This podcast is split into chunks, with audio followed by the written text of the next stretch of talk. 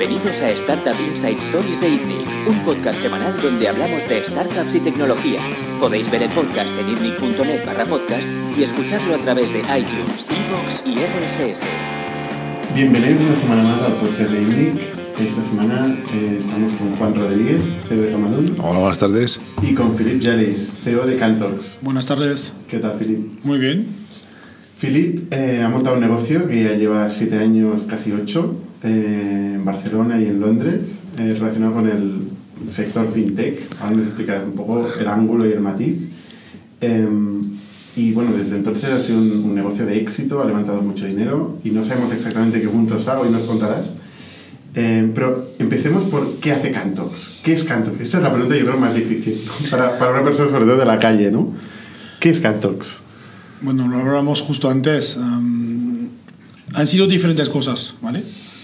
Lo que hacemos al final es una solución para, dicho de manera muy simple, comprar, vender divisa para empresas, con una experiencia de usuario digital mucho mejor que un banco y comisiones más bajas, o es lo que era al principio, y ha evolucionado, hemos añadido a eso lo que yo llamo una, una capa de software que permite automatizar toda la gestión de riesgo de divisa para las empresas. Si tú eres una empresa que, por ejemplo, compra en China, a menudo pasas tu pedido a China, pero entre el momento que pasas el pedido, que te lo entregan y que tú pagas el proveedor, pueden pasar semanas o meses. Como lo sabes, los tipos de cambio cambian cada segundo. Así que entre el momento que tú pasas tu pedido que tienes que pagar tu proveedor chino, puede ser que te haya costado 5% más caro, 10% más caro lo previsto, o menos de lo previsto. Y eso al final es una inseguridad muy grande para las empresas. Lo que hacemos es que les ofrecemos una solución que gestiona el riesgo de manera automatizada y nos aseguramos que lo que pensaban pagar lo pagan realmente al final. Así que aseguramos sus márgenes comerciales gracias a una solución que automatiza esta gestión de riesgo. Así que es algo mucho más sofisticado de lo que hacíamos al principio, que no habla tanto a, a al común de los mortales, porque al fin y al cabo es algo muy B2B, muy, muy especializado, pero al final que aporta mucho valor, porque cuando, cuando se habla de mantener margen comercial y gestionar riesgo, pues a un director financiero sí que le habla. Uh -huh. pues antes de, de, seguir y retomar el, el, lo que hace el modelo de negocio de Cantox, cuéntanos un poco cómo empezaste, por qué te metes en este tema en particular eh, tan específico que es el, el, el cambio de divisas y, y, de las transacciones internacionales. Bueno, al final para empezar necesitas una idea, un equipo y digamos algo de, de momentum a nivel, diría, de, de, de tendencias. Yo estaba desde hace años haciendo consultoría. Es una buena escuela, pero tampoco me apasionaba. Uh, quería montar algo desde hace mucho tiempo. Había estudiado finanzas, como mucha gente estudia finanzas, no sabes muy bien por qué, pero al final, al tercer año, dices, ah, cojo Corporate Finance porque parece un poco más... Serio. Digamos, un poco, no sé si serio, pero digamos, pragmático, pragmático vas a aprender cosas. Yo, por ejemplo, aprender marketing no me parecía muy interesante y aprendo no era muy de ventas, así que pensé, finanzas me interesa. Y, y hace, cuando era hace siete años, ahora 2010, 2011, empezábamos, los que nos interesaba el tema, a ver que el sector financiero era, el, yo diría, el, casi el último gran sector. Uh, si, si piensas en la economía nacional o mundial, en no haber vivido nada de disrupción. La banca del 2010-11 era la misma que la banca del 2000 o del año 90 Vale que había un website y algunas te permitían hacer cosas online, pero a nivel de producto, de user experience, de atención al usuario, de, so de, de, soporte al cliente, era la prehistoria. Y al final llegó este momento que estaba aburrido de lo que hacía, quería montar algo, encontré por casualidad mi primer socio en Deloitte, otro en un Startup Weekend aquí en Barcelona, había esta idea y este apetito para lanzarse en el sector financiero y al fin y al cabo es como todo, llega un momento que te lo crees, asumes ese riesgo, limites y te lanzas. O sea, empezaste en un Startup Weekend. Empezamos a trabajar con Tony, estamos en Deloitte juntos en la idea en Deloitte, empezamos a trabajar fines de semana, un poco por las noches, y en el Startup Weekend encontramos uh, el tercer socio, que es el CTO, y como siempre, al fin y al cabo, tener una idea está muy bien, pero sin CTO no vas muy lejos. Así que el sitio era la, la, la, última pieza del puzzle y cuando lo encontramos teníamos claro inmediatamente que, que nos íbamos a lanzar y yo creo que tardamos tres o cuatro meses, construimos un prototipo muy arcaico, ah, pero había un prototipo. Eso nos permitió ganar un, un, un concurso de startup en Madrid, y no me acuerdo el nombre, pero había un price money, había 25.000 euros, que al final era una especie de, de sello, digamos, de, de, de confianza. Uh, nos lo dio, para los que lo conocen, Michael Kleindel, que fue cofundador de Seria Venture. Uh, y como era alguien conocido en el sector, al final España nos dio, nos dio confianza y yo creo que una semana después dimitimos de Deloitte, entramos en Seed Rocket y de ahí pues arrancamos. ¿Y qué hacía este prototipo? Me pregunto, porque parece complicado hacer un prototipo en este espacio. En esta época lo que hacíamos técnicamente, teníamos un modelo de, de transacción que era peer-to-peer, -peer, cosa que desapareció después. Así que si una empresa quería vender dólares a cambio de euros, pues teníamos que encontrar otra que buscaba la operación inversa.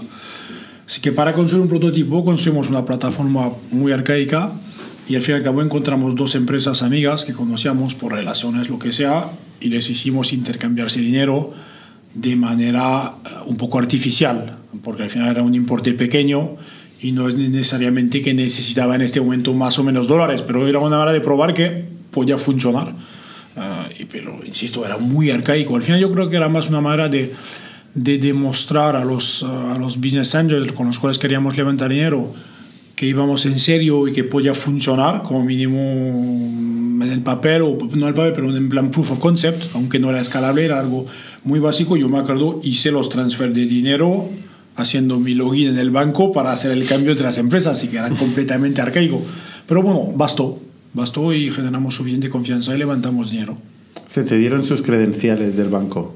No, no, no. Me enviaron dinero ambas empresas Ah, vale. en, en la cuenta que habíamos abierto, que me acuerdo la abrimos como empresa de internet, nunca explicamos de que íbamos a hacer transacciones financieras, así que fue un poco pirata y, y bueno, y funcionó. Entonces levantaste dinero.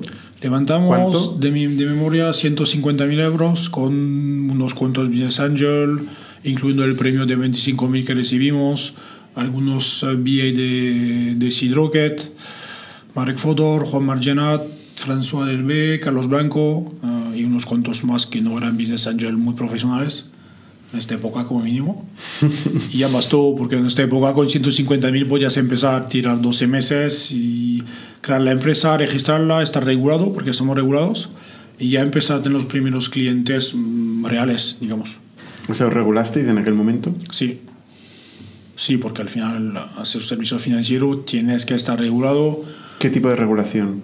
Uh, se llama institución de pago, Ujú. que te diría para simplificar mucho cualquier empresa que, por ejemplo, te permite cobrar por tarjeta online o un PayPal, todas esas empresas son instituciones de pago. Mm, ¿Puedes hacer pagos y custodia de dinero? ¿O esto es otra Buena licencia? pregunta, depende del país. Ah, hay diferencias marginales entre países, pero digamos que sí, puedes hacer custodia de dinero y hacer pagos. Y esto en España. No, no abrimos desde el principio en Londres, nos hicimos regular en Londres y con la regulación inglesa, que era pre-Brexit, aunque el Brexit no ha ocurrido todavía, ah, podías operar en toda Europa. Así que desde el principio teníamos oficina en Barcelona, porque mis socios estaban en Barcelona, pero la, la sede, digamos, estaba en Londres. Así que era, eh, era digo, muy arcaico, sí, porque al final yo, yo viajaba mucho en Londres, ah, con el vuelo más barato que había cada semana. Ah, teníamos de memoria un, una, ni, ni una oficina, una mesa en una especie de coworking tipo Re- Regius, ¿sabes? Estos antiguos muy cutres, que de memoria nos lo pagaba o patrocinaba um, London and Partner, que trabajan con la Cámara Española en Londres, y cuando eres una empresa de España que, que llegas a Londres te ayudan con algunas cosas, incluido tener, tener un coworking, así que fue una época que era muy, muy, muy lean, quiero decir, la- la- la- no me acuerdo cuánto gastábamos al mes, pero era absolutamente ridículo. Ah, pero bueno, eran buenos momentos al fin y al cabo, ¿Por qué Londres?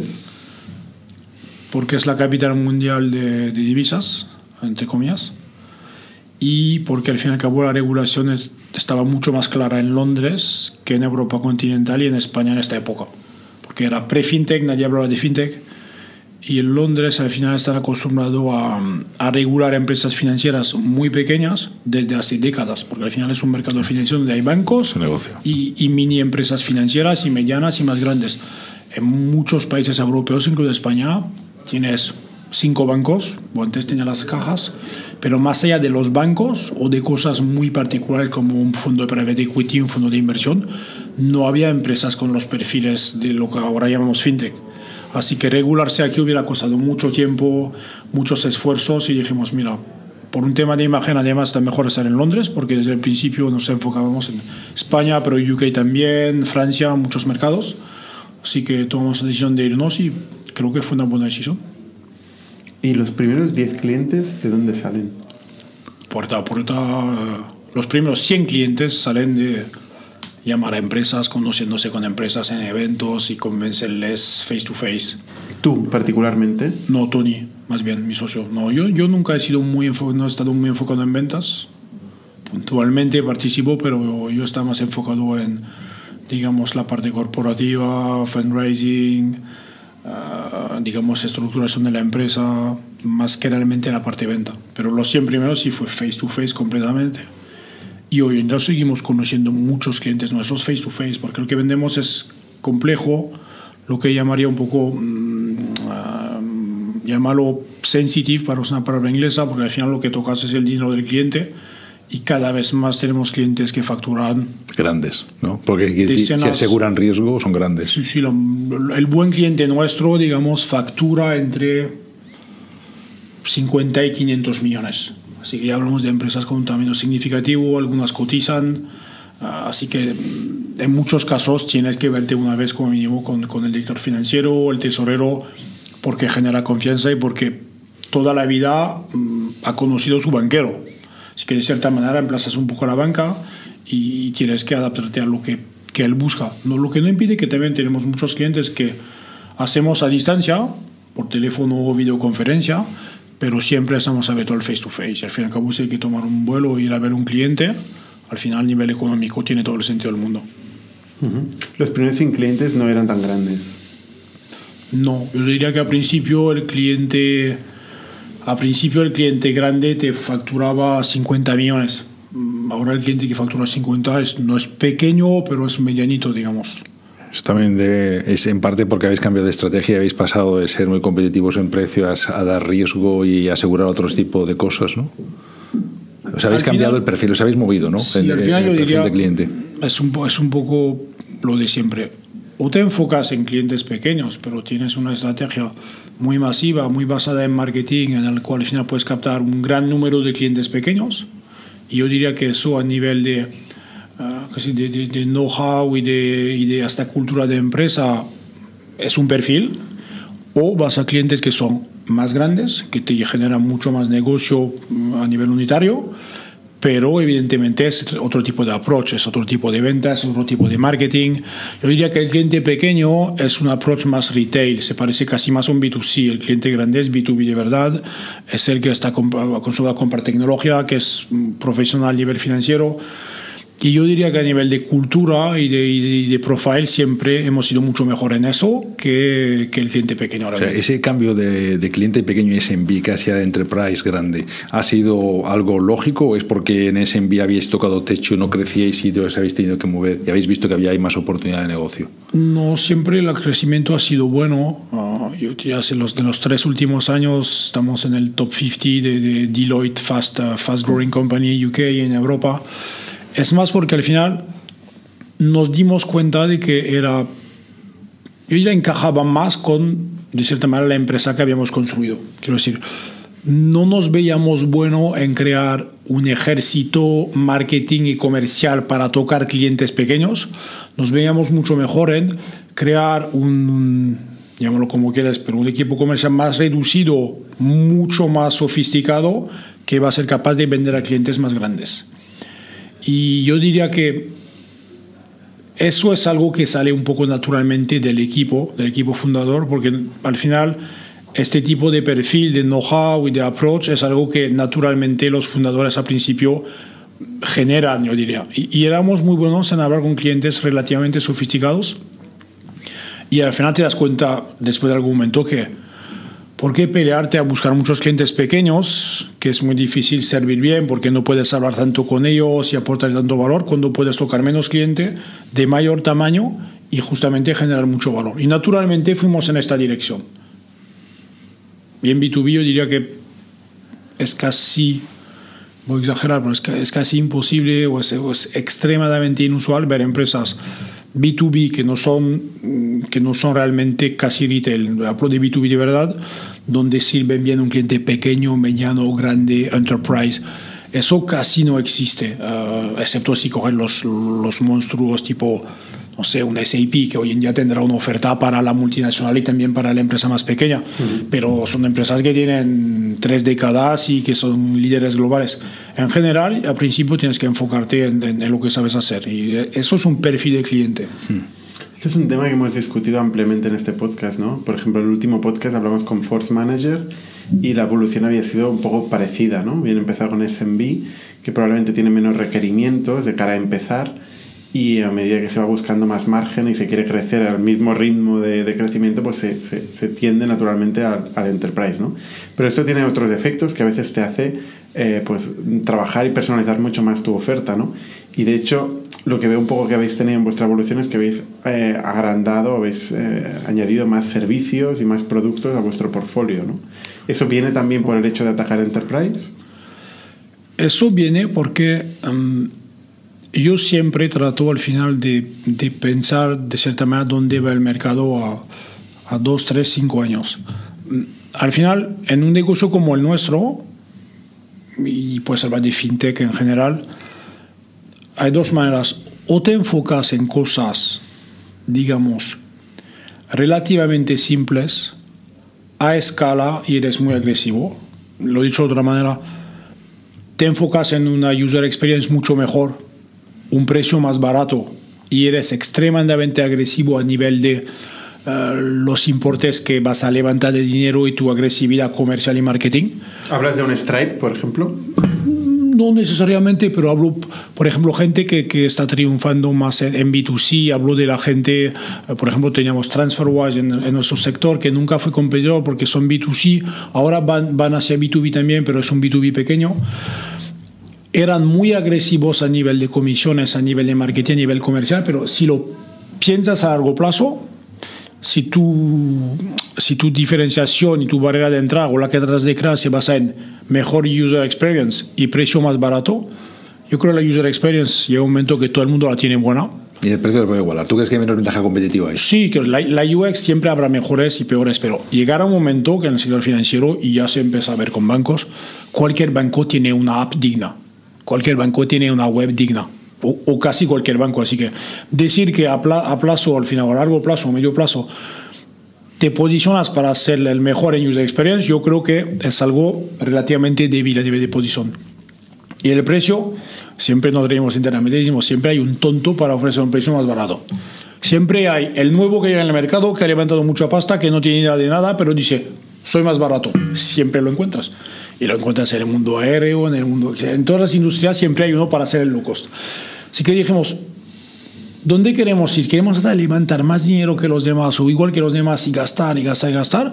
¿O queremos construir realmente algo mucho más robusto? Y ahí vimos el valor de ir a empresas más grandes. ¿Y ahí, no había, ¿Y ahí no había competencia? No, de auto, había, pero en realidad te das cuenta de que 90% de los clientes que, que porque estamos la, vienen de la banca. Porque la banca tradicional no, no ves competencia. Sí, 90% de los clientes vienen de la banca. Pero aunque la banca reaccione y trate de bajar el precio, hay tantos bancos en tantos países, tantos clientes que, aunque a veces te pelean algunos clientes, siempre hay nuevos clientes por hacer. Pero el problema es que queríamos, queríamos un negocio muy diferencial y robusto. Y ahí dijimos, ¿cómo podemos crear eso sin tener que gastar una fortuna?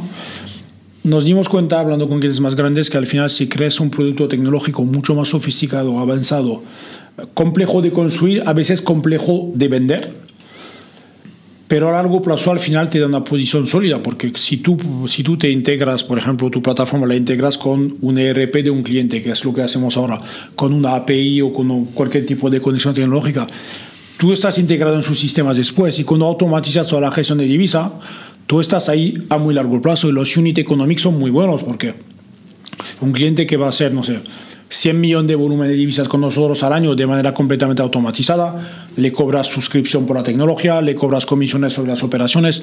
Es un cliente que al final cuando lo tienes, el churn es muy bajo y, y el margen bruto es del 98%. Así que dijimos realmente que aquí hay un posicionamiento mucho mejor para nosotros. Costará crear, costará posicionarse, costará tiempo.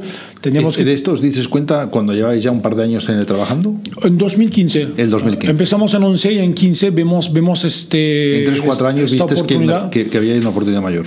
De memoria, en 2015 cerramos el año ah, creciendo todavía más del 200%, pero aún así, mitad de año decidimos movernos en esta dirección. No porque el crecimiento era malo, pero porque lo teníamos claro que a largo plazo era mejor. 2016 construimos la tecnología, los productos, los primeros clientes. Hay buena esperanza. 2017 empieza realmente a acelerar y, todo el mundo está convencido. Este año las soluciones más sofisticadas son el casi dos tercios del revenue. Es lo que genera el crecimiento de la empresa. Y lo que es gracioso es que ahora hay muchos bancos globales, de los muy potentes, que quieren esta tecnología para ellos mismos. Así que ahora estamos trabajando con ellos para lanzar partnership en los cuales vamos a ver los clientes de los bancos y en particular los grandes y los muy grandes, los que no somos capaces de tocar nosotros de manera directa y vamos a vender conjuntamente. Así que el banco... ¿Con marca blanca? No, no soy visible. Vamos a ver un cliente de, no sé, digo, supieras, un Sara mañana y va el banco A con Cantox, vamos a ver juntos, explicamos el producto y explicamos al cliente que vamos a integrar Cantox en sus sistemas, pero que el banco que estará dando la liquidez, la ejecución de operaciones en el backend, será el banco partner nuestro. Y eso te ayuda al final a a tocar un segmento de cliente muy grande que solo nos costaría ir a tocar. Te permite al final tener un flujo de clientes potenciales entrantes sin tener que hacer prospección. Y te permite entrar en cualquier mercado a nivel global porque no tienes que estar regulado. Al final eres una capa tecnológica, no eres más la empresa financiera detrás. Así que si quieres entrar en Estados Unidos, que es un mercado muy complejo porque la regulación es un rompecabezas, es muy cara, tú te vas con un banco partner y no tienes que estar regulado, entras como una empresa de tecnología pura. Así que es un, es un canal indirecto que estamos añadiendo al canal directo y vamos a tener ambos con equipos diferentes. Philip, me sorprende esto que, que hagáis partnerships con bancos. Me acuerdo hace cinco años, yo creo así, que estuviste aquí en INNIC, de hecho, dando una, una charla y con un discurso muy duro con los bancos, ¿no? Claro. Decías ni agua a los bancos, hay que ir contra ellos, eh, te roban, bueno, y es que no sé qué, qué no dijiste de los bancos. A ver, primero, Ahora son partners y canal. la, la- ¿cómo dice? La- la foto es mucho más, digamos, ambigua. Primero era el approach marketing más fácil. Al fin y al cabo, cuando tienes eh, gigantescos que de manera clara roban el cliente pequeño o mediano, jugando el hecho de que no entiende el pricing y cómo se hace el pricing, yo lo sigo diciendo y sigue siendo una realidad, en España en particular. Después, hay bancos que tienen un approach un poco diferente. Primero porque... Hay bancos buenos. No iría hasta ahí, pero... Primero la, regulación ha evolucionado y cobrar mucha comisión de manera opaca es cada vez más difícil porque la regulación casi te obliga, aunque no está todavía implementado al 100%, a ser transparente. Hay muchos bancos ahora te das cuenta si tú sacas dinero o pagas con tu tarjeta de España en un país extranjero con otra divisa, te van a poner un debit en, del importe del restaurante y vas a poner otro debit pequeño que es el importe que te han cobrado por el cambio de divisa. Antes te mezclaban los dos, así que antes no sabías cuánto habías pagado. Eso es la evolución de la regulación. Después en el banco hay dos cosas. Hay lo que llamamos el banco retail o el que se ocupa de la pyme del barrio, que eso es la, la agencia o la, ¿cómo se llama? La, la, la- branch, la, la sucursal que tienes aquí en la calle. Y después la parte que llamaremos capital markets, que es la gente que toca clientes medianos, grandes, sofisticados. Y este tipo de cliente no paga comisión opaca exagerada porque el cliente es casi igual de profesional que el banquero. Es a estos que vamos a enfocarnos con los partners bancarios. Así que sigue habiendo muchos bancos con los cuales competimos y sobre todo en tema de pyme porque siguen teniendo un posicionamiento, una actitud, creemos, muy nefasta y hay otros con los cuales colaboramos. Así que hay realmente dos mundos diferentes y cuando digo que empezamos a colaborar es con unos cuantos bancos globales muy fuertes en FX, no es el banco nacional, digamos, típico. Sí, pero es una evolución interesante. No, yo creo que una lección importante para la gente que nos sigue en el podcast, de emprendedores también, es que uno, aunque tenga una estrategia, la puede pivotar la puede cambiar, que es bueno cambiar la estrategia, o sea, que eh, uno quiere transformar un mercado como el vuestro, pero si hay que cambiar de estrategia, cambio de estrategia y no pasa nada, y que luego la ejecución, o sea, uno se da cuenta en la ejecución y se tropieza con la ejecución y donde antes veía que había, eh, todo era, va, pivotando, y pivotar es bueno, lo que es malo es obcecarse en el error, ver que no funciona, y yo creo que tiene mucha valentía en vuestro caso, porque estabais creciendo y decir en un momento determinado, oye, aquí veo que no está nuestro Blue Ocean, ¿eh? aquí no está realmente donde podemos crear una ventaja competitiva sostenible en el largo plazo, que es lo que tú ves, ¿no? aunque estoy creciendo. Es un buen punto porque lo llamamos pivotar, eh, y voy a pivotar, voy a pivotar hacia otro mercado distinto, que es más sofisticado, que no va vía precio, donde puedo ser más competitivo, etcétera, ¿no? Y ahora también estáis viendo este canal, que es otra forma de pivotar, es decir, ahora ya no soy un banco, soy casi un... pongo la tecnología, ¿no? Pongo la tecnología, que es donde doy valor. Ah, y al final lo hicimos, a ver, también lo hicimos porque bancos...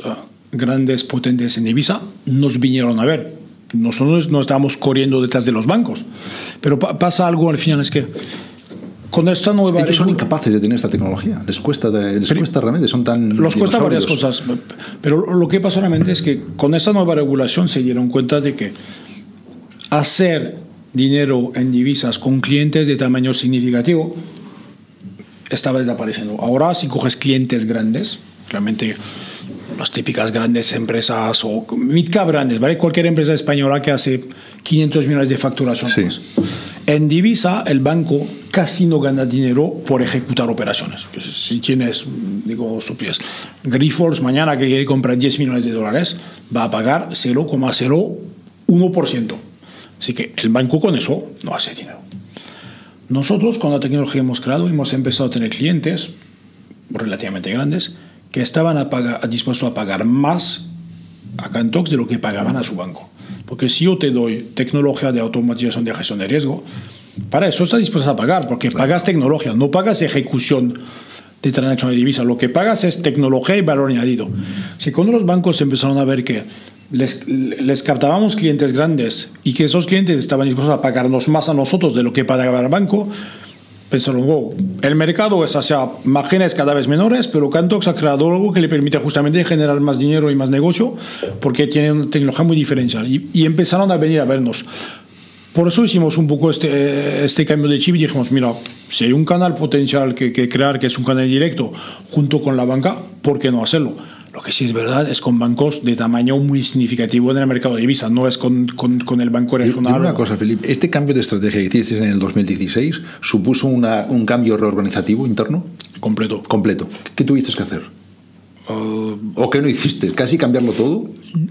Exagero un poco, pero te diría que cambiamos a grandes rasgos. 80% ¿eh? del equipo de sales, para no decir 90%. Ah, probablemente igual en el equipo de marketing. tuvimos que... Ya decía yo que nos habían dejado de llamar, porque hace unos años Cantox nos había llamado Camalún varias veces. tuvimos ah, que crear un equipo de, mm, de producto, de product. Antes no teníamos equipo de product, porque al final una plataforma transaccional no lo veíamos tan importante tuvimos que reforzar el equipo, al equipo de ingenieros, porque al final si lo que vendes es automatización con API, porque hay que pensar que nuestra herramienta de automatización funciona 24 horas al día, de domingo a las 5 de la noche cuando abre el mercado en Tokio hasta el viernes a las 10 creo cuando, cuando cierran en Estados Unidos. Durante la noche la máquina funciona y todo, así que... Eh, y gestionas millones cada día, así que hay un tema de, criticidad detrás de eso muy importante. A la gente que no sepa, el mercado Forex de divisas mueve en un día más que Wall Street en todo el año. estamos hablando del gran mercado de especulación y, de, o sea, esto estamos hablando de, otro, de otra magnitud. El mercado de divisa mueve, solamente el cambio euro-dólar probablemente mueva más que todo el mercado de acciones del mundo todo el año. En, vamos, o Son 5,1 trillones americanos al día. Estamos hablando de magnitudes brutales, ¿no? Es 24-7. Sí, sí. hay un 90%, 90-92% de especulación, pero si consideras que hay un 10% de no especulación, quiere decir que aún así hay 500 billones al día no especulativos.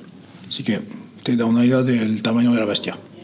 Esto para el pitch, ¿no? Decías, un 1% de esto. El tema, el tema es que eso al final es siempre, yo digo, siempre un engañabobo.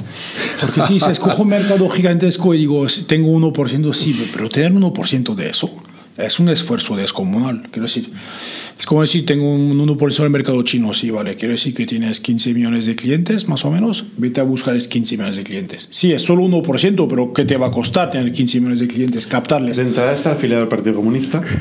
Nosotros nunca, nunca, nunca hablamos de cuota de mercado y nunca hemos hablado de tamaño potencial de mercado ni a los inversores ni a nadie porque decimos es tan inmenso que no tiene ningún sentido perder tiempo en realmente tratar de hacer estimaciones. Oye, Philip, danos una, un poco una indicación de cuál es el tamaño que tenéis hoy, ¿no? Hablas de que soy, estáis en el Deloitte 50 de Fastest Growing Companies. Eh, ¿Cómo de grandes sois? A ver, somos ahora unas 90 personas, seremos los 100 en dos tres meses. ¿Facturación? Facturación no la damos exactamente, pero digamos que estamos entre, vale, entre 7 y 10 millones de euros uh, rentables. Uh, pensar que en nuestro caso la facturación es puro margen. Quiero decir, por ejemplo, si coges un e-commerce, te factura 100 millones, pero en realidad su margen son 20. Nosotros es, es, es, puro margen. Lo digo porque eh, para comparar cosas es, es importante. El, sí, el, overhead que tienes, ¿no? Te... Sí, o si no sé, coges un, coges un Uber, al final lo cobra 10 euros del cliente, pero en realidad va a dar 8 al taxi. Así que sus ventas de verdad son 2 euros, no son 10 euros. O sea, vosotros sois rentables ahora, Nosotros, rentables. Sí, este año no hemos cerrado los, los, números completamente, pero más o menos. Tiene pinta de que más o menos. Sí. Estáis ahí, estáis ahí. Sí, sí, sí. Así que eso era un paso importante porque queríamos demostrar también que, que es un negocio con buenos unit economics. Uh, al final lo bueno que tenemos es que nosotros en marketing gastamos um, más allá de los costes del equipo de marketing, que son ocho personas, uh, los gastos de marketing en plan publicidad es básicamente cero. Cero. Cero. Ah, cero. Cero, cero, cero, cero. Nuestro marketing es crear uh, contenido que son paper, reports, cosas así, extremadamente uh, avanzados, sofisticados, uh, técnicos, que al final um, publicamos y nos permiten captar leads, pero leads ya muy sofisticados y cualificados. Y eso te cuesta un poco de dinero porque te cuesta que haya personas uh, especializadas y, y, buenas en ese tema, pero en, en marketing de adquisición, lo que hacen 99% de la startup, publicidad, lo que quiera, estamos a casi cero. Que si es ¿Este podcast cuenta como, como marketing o no? No. De, de las 90. A ver, sí, pero al final es un marketing no pagado. Es lo que quiero decir. es un pie. Bueno, de, de las 90 personas que tenéis más o menos, ¿cómo estáis estructurados? ¿Cuántos son desarrolladores? A grandes rasgos tienes 25 en- ingenieros, 5 en producto, así que unos 30, digamos, en la parte de En tech. desarrollo, sí. Unos 20 en ventas, unos 10 en marketing, unos 10 en operaciones para gestionar todo el back office, mm, transacciones, pagos.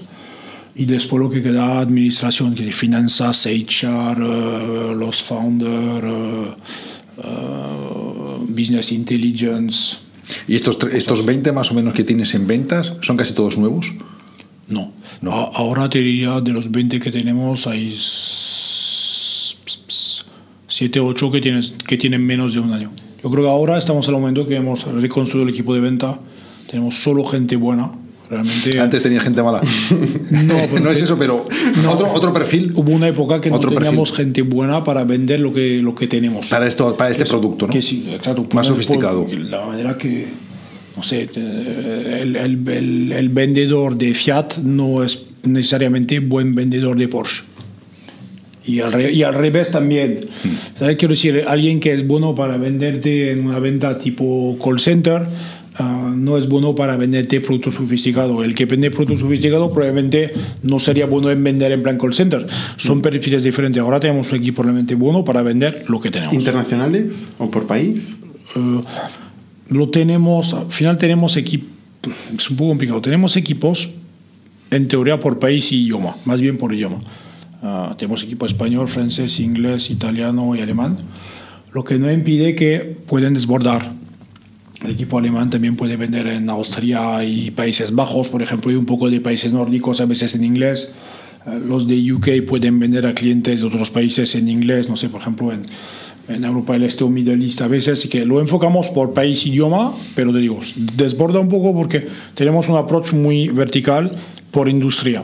Así que si vamos detrás, por ejemplo, de la industria, no sé, digital advertising en Europa, enfocamos, encontramos 300 clientes potenciales buenos y los repartimos según países y idiomas y después la gente se enfoca, se enfoca en estos. Así que es una estrategia de venta muy, muy, muy targetada.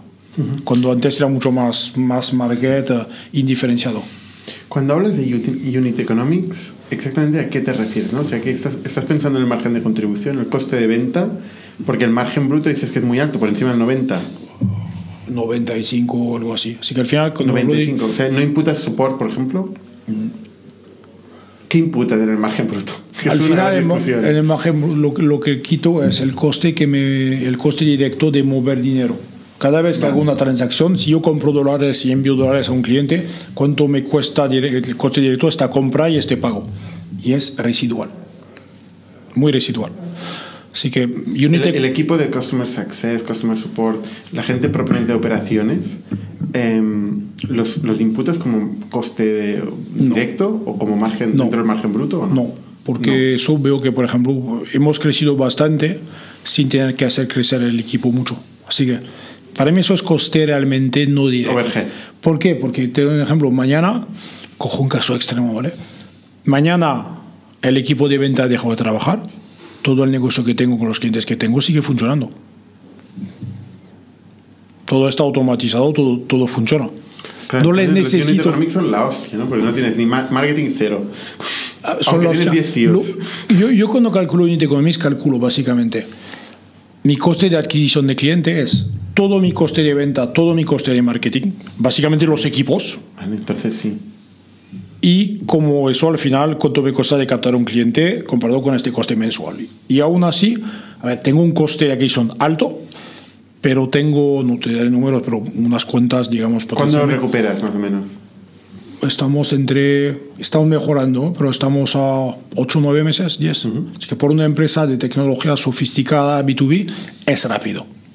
Es rápido. ¿Y el tiempo de vida de un cliente? Siempre. No siempre, porque puede ser un cliente que deja de vender en divisa, un cliente que, que quebra o que es comprado por otro y el otro, por la razón que sea, lo va a integrar y no te usará. Pero quiero decir, tienes clientes que te pueden generar, te pueden generar, quiero decir, eh, si, si calculas o estimas tú, al final tu LTV, son, son muy altos, son muy altos. ¿Cuántos clientes puedes tener ahora mismo? Ahora tenemos, yo digo siempre, tenemos unos mil clientes activos y los realmente los más valuable, que son los que, que, que, usan las soluciones automatizadas, ahora mismo estaremos en los 70-80. Estos 70-80 generan el dos tercios del revenue de la empresa. ¿Qué porcentaje de los ingresos vienen con esta solución que no es marca blanca, pero digamos de este, este, este, este canal? Empezamos. ¿Habéis, habéis empezado. Estamos a cero. Es una prueba. Estamos, no, porque ahora hemos hecho una prueba con un banco ahora estamos firmando un primer acuerdo relativamente tocho. Con un poco de suerte se comunicará en el primer trimestre ahora. Y ahora tenemos dos por venir, pero de ingreso neto muy residual. Muy residual. Antes has hablado de, del caso de, de, una solución verticalizada muy específica que consigue escala y se diferencia con experiencia de usuario y hablabas de TransferWise un poco, ¿no? Es un, es un ejemplo que también empieza en Londres. No sé si más o menos al mismo tiempo que vosotros. Empezaron un poco antes y todos estos nos conocemos todos muy bien, porque hemos empezado casi en el mismo momento, más o menos mismo sector. Nunca hubo fricción y personalmente hay buena relación, aunque a veces en un cliente nos hemos podido encontrar, pero siempre hubo buena relación, así que nos conocemos solo porque hemos crecido juntos, algunos más rápido que otro, algunos levantado más que otro, pero eh, digamos que hemos tenido caminos, eh, paralelos, paralelos a, a escala diferente. Pues TransferWise dices que su propuesta de valor es débil en el sentido que se basa en la experiencia de usuario. No débil, pero lo que quiero decir es que si al final donde eres mejor es experiencia de usuario, precio muy competitivo, que era B2C, no es directamente comparable. Si eres el más agresivo en levantar y en escalar a nivel global, bien, y lo han sabido hacer, así que yo creo que tiene un posicionamiento ahora fuerte, sólido. ¿Es considerado una de las empresas de más crecimiento de Europa o de más, o, y de más valoración sí. eh, empresas tecnologías en Europa. Creo que factura. Eh, es, bueno, está valorada en varios billones. No, está un 1,6 ahora, algo así. 1,6. Y factura, yo diría que este año probablemente facturará unos 100 millones y rentable también. Es rentable desde hace dos o tres años, ¿no? No, no. ¿No? No, te diría que el primer año de rentabilidad lo tuvieron, creo que cierran cuentas en marzo o algo así, o junio, y las, de, las que se cerraron el año pasado eran rentables. Pero es un modelo muy distinto porque es un B2C. Es un modelo muy distinto, es un modelo en el cual lo que hacen es tratar de crear infraestructura local a nivel global. Así que, por ejemplo, si, si mañana abren pago a Brasil, abren una entidad local, abren una cuenta bancaria local, tienen un partner local. Es un modelo muy diferente del nuestro, pero yo creo que lo han hecho muy bien. A ver, eh, pero te digo, con una propuesta de valor mucho más simple, pero con la agresividad que les permite crear este leadership y al fin y al cabo funciona bien. Nosotros nos veíamos en esta carrera al levanto más, invierto más, soy más agresivo. Primero porque creo que no era nuestro ADN, nuestra cultura, no lo que sabíamos hacer y nos sentíamos cómodos en, en un nicho más sofisticado. Aún así habéis levantado 25 millones de dólares. Ven- sí, en euros creo que son 22 o 23. Pero sí, pero en TransferWise han levantado 400. Sí, 480. Así que, quiero decir, somos años luz de ellos. ¿Cuál ha sido la historia de fundraising de, de Cantox? Después de Seed Rocket y lo que has contado al principio. Hicimos un seed de 150.000, hicimos un, o digamos un Friends and Family, llámalo. Hicimos un seed de un millón, era el año después, que era verano 2012.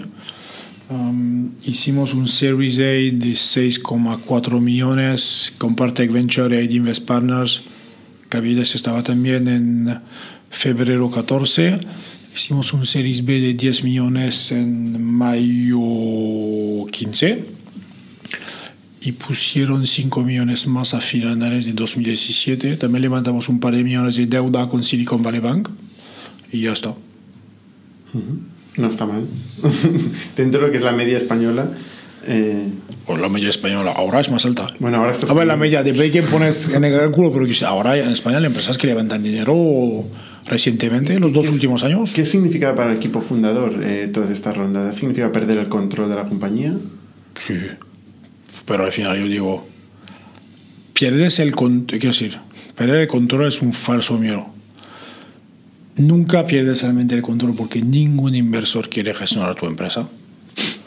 Ninguno. Así que A no ser que las cosas vayan muy mal o... si la empresa va mal, pero que es una empresa, yo diría, que ha levantado mucho dinero, así que hay muchos, eh, ¿cómo dirlo?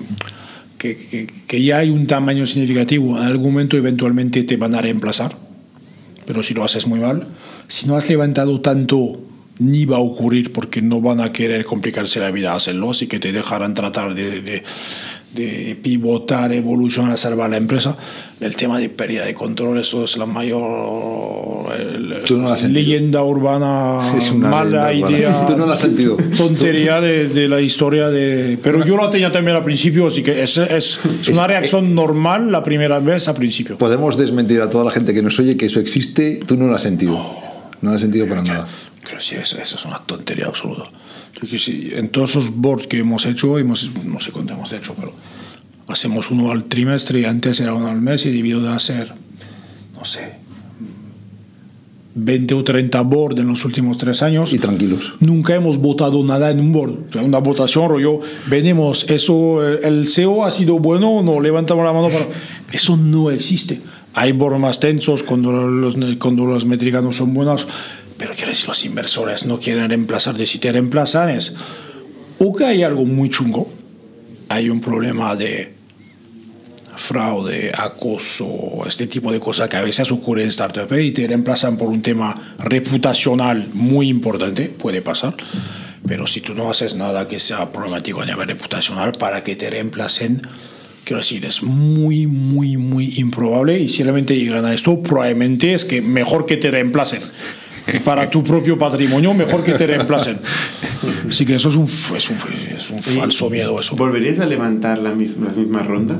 Si volvieras atrás, ¿volverías a levantar el mismo dinero y las mismas rondas? Y con la misma valoración. con la, con, la, con la experiencia nunca lo hace de la misma manera por defecto, que se levantaría la mitad y crecería lo doble seguro. Eh, porque claro, eh, ¿Ha sido alguna ronda muy apretado? apretado a nivel de cash, Sí. La, la primera cuando hicimos la SID estábamos apretados, pero bueno, gastábamos tan poco que eh, si hubiéramos tenido que tener tres meses más no pasa nada. La serie A un poco creo también, después lo empezamos a gestionarlo un poco más, un poco mejor eh, y después también le mandamos. Quiero decir, al final, yo diría con el tiempo te das cuenta de que te la quieres jugar cada vez menos, que al fin y al cabo, cuando has construido algo, prefieres levantar a una, a una producción eventualmente un poco más baja, pero asegurarte que, que el riesgo de que haya un problema de cash en algún momento se reduzca, cuando al principio eres un poco más agresivo en eso, quiero decir. Cuando, cuando quemas 5.000 euros al mes y tienes que pasar tres meses sin pagarte para tener un mejor deal, eventualmente lo juegas.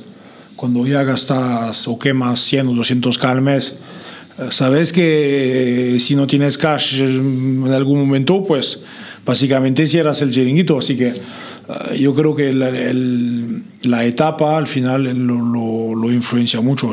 Y, y, también hay un tema de filosofía, que o sea, gente que es muy agresiva por naturaleza en esto y hay gente que es más uh, analítica, defensiva, uh, como quieres. Vale. Una pregunta, sí, sí. ¿qué te iba a hacer? ¿Está en este, en este, cambiando un poco, estando en este mercado más sofisticado, donde dais más valor al cliente, menos eh, vía precio masivo, etcétera, te obliga también a estar continuamente innovando tecnológicamente y ver las tendencias del mercado, ¿no?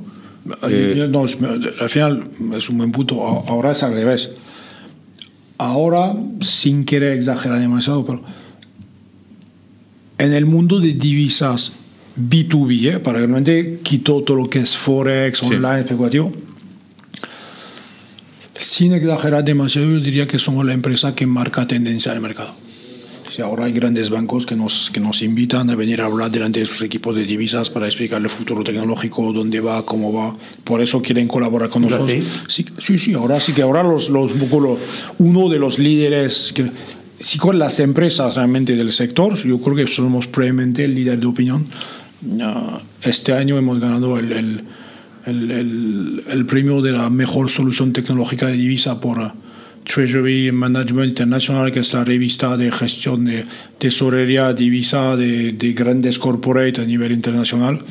Uh, hemos ganado mientras casi nunca hay startups que ganan, ¿sabes? En general son bancos que se comparten premios. Uh, hemos ganado este año, así que somos marcadores de tendencias claramente. Oye, el, el, fenómeno de los neobanks, eh, ¿cómo lo ves? ¿Crees que van a aparecer nuevos bancos que van a reemplazar a los bancos tradicionales? Yo creo que en el mundo del neobank va a haber, uh, va a haber mucho darwinismo, quiero decir, va a haber... Uh, hay, hay, muchos nacidos, habrá pocos super, supervivientes. O sea que son un bluff. Yo, yo diría que es un, que es un sector muy complicado porque al fin y al cabo, por naturaleza, un neobank a principio es una máquina de quemar dinero y de generar casi nada de pasta con costes fijos muy altos. Así que o estás dentro de los muy potentes que levantan mucho, que tienen mucha atracción porque son mejores y que al final en algún momento llegan a hacerlo funcionar. Uh, por ejemplo, TransferWise casi se convierte en un neobank. Hoy en día tienen cuentas bancarias, tarjeta. Revolut es el mejor ejemplo, tienes 26, Monzo, que han levantado tanto que yo creo que llegarán a algo, pues hay que en algún momento algunos de ellos hagan algo de downsizing, reduzcan costes, suban precio, pero yo creo que llega un momento que estás en una escala que llegarás a hacer algo, habrá muchísimos muertos, que hay muchos neobanks que se lanzan demasiado pequeños, demasiado tarde. Uh, yo creo que hoy en día es demasiado tarde para lanzar el neobank local, que cuando ves los N26, Revolut, Monzo, todos estos, decir lanzó mi copycat local, lo veo extremadamente complejo, porque ellos van tan rápido para creciendo y ganando cuota de mercado que va a ser muy difícil competir con ellos. Um, así que veo mucha gente que sufrirá, uh, porque veo mu muchos nuevos que están saliendo, algunos para SMI, algunos para no sé qué, para... Uh, en Francia tienen uno, uno que funciona muy bien, que es Conto, por ejemplo, que ahora se está expandiendo en Europa porque ellos se enfocan en pequeñas empresas y freelancers, les funciona bien, pero tienen que crecer porque si eres un actor local te acabará comiendo un extranjero. Yo creo no, no aspira a no, hacer un neobank. No, no. Nosotros ahora estamos lanzando cuentas bancarias en 30 divisas, que es un cliente podrá ser pagado en nuestras cuentas, mantener dinero, usarlas para al final gestionar su cash, pero no queremos ser un neobank para nada. No saldremos del, del tema divisa. ¿Por qué no? porque es un negocio muy diferente, porque ya empiezas a pelearte uh, con muchos otros actores que son multiproduct. Cuando el cliente, digamos, que es una sí, parte pero importante, ¿no? O al menos un neobank B2B o... Ser el super... Yo, yo, o eres el super especialista de algo y se genera mucho valor con unit economics muy buenos, es lo que estamos haciendo. O eres el multiproduct generalista, pero tienes, un, que, tienes que tener un tamaño significativo. Yo creo que hay muchos neobank que no llegarán a eso, así que algunos digamos, eh, con un poco de suerte, serán comprados por bancos que quieren comprar una plataforma tecnológica digital avanzada, buena, a un precio razonable, pero muchos morirán porque al final ser el multiproduct sin tener la escala. Mm, ¿Vosotros vais a vender a un banco? Pues eso, francamente, no es el objetivo, pero yo digo siempre lo que tienes que tener claro cuando tienes inversores, un día ellos querrán salir. Quiere decir que vendes a alguien, un banco, un banco, que vas en bolsa, que vendes, que venden a un private equity. Ah, no lo sé, pero lo seguro es que ellos no te quieren reemplazar como CEO, pero ellos un día quieren salir. Y eso hay que tenerlo muy en mente. Y desde el día que entran tienes que pensar que en un horizonte de 5, 6, 7 años quieren salir y cómo pueden salir. Y tú también, ¿no? Entiendo, por eso los dejaste entrar. Sí, pero el founder no necesariamente sale, quiero decirlo. El founder, te digo, primero pueden vender su participación private equity, puedes ir en bolsa, eh, puedes, puedes vender una participación industrial grande y quedarte. El, el founder se puede quedar muchos años, el VC no. Así que tienes que tener claro que en algún momento te das la presión de ellos para que hagan una operación corporativa. Eso está seguro. ¿El Brexit te preocupa? Es un problema administrativo legal que estamos eh, gestionando. Al final es un poco painful, necesita recursos, cuesta dinero eh, adaptarse, pero no es ningún cambio fundamental. Digo, es eh, cambios de, de, de backend, abrir relaciones bancarias en Europa continental, tener una licencia en Europa continental, porque desde UK no podremos operar más fuera de UK. A ver, es, es un poco... Hacer trabajo por si acaso primero hacerlo por si acaso, porque no sabemos lo que pasará. Y aunque haya Brexit realmente, al final dices, eso no, no lleva ningún problema al cliente, es realmente un painful porque hubo unos cuantos iluminados que se inventaron que se inventaron un referéndum para salir de Europa. Es un Va a ser muchos sitios eso. Sí, es un poco una pena, pero que no es un cambio fundamental. Hay, hay dos, tres personas enfocadas en gestionarlo en la empresa, pero ¿Qué es lo más lejos que imaginas de Cantox para acabar? Eh, ¿Qué es lo, último que imaginas? Lo, más allá, digamos, ¿cómo imaginas que va a ser Cantox en cinco años? A mí casi, casi me interesa más el, el posicionamiento del leadership uh, tecnológico a nivel de marcar tendencias y de, y de ser realmente el líder desde de, de este mm, nicho, que es un gran nicho qué cosas muy simbólicas, pero decir, número de empleados, uh, decirte ah, la valuation de One no sé qué, todo esto no, no, no, no es lo que motiva más en el día a día. Si, te, si te vas a trabajar para llegar a algún número simbólico, yo creo que te cansas rápido. Interesante. Oye, Philip, muchas gracias. Gracias. Muchas gracias. Y nos vemos la semana que viene. Suscribíos a nuestro podcast semanal en youtube.com barra iTunes, Evox o RSS para no perderos ningún episodio. También lo podéis recibir en vuestro correo suscribiéndoos a nuestra newsletter semanal en itnic.net.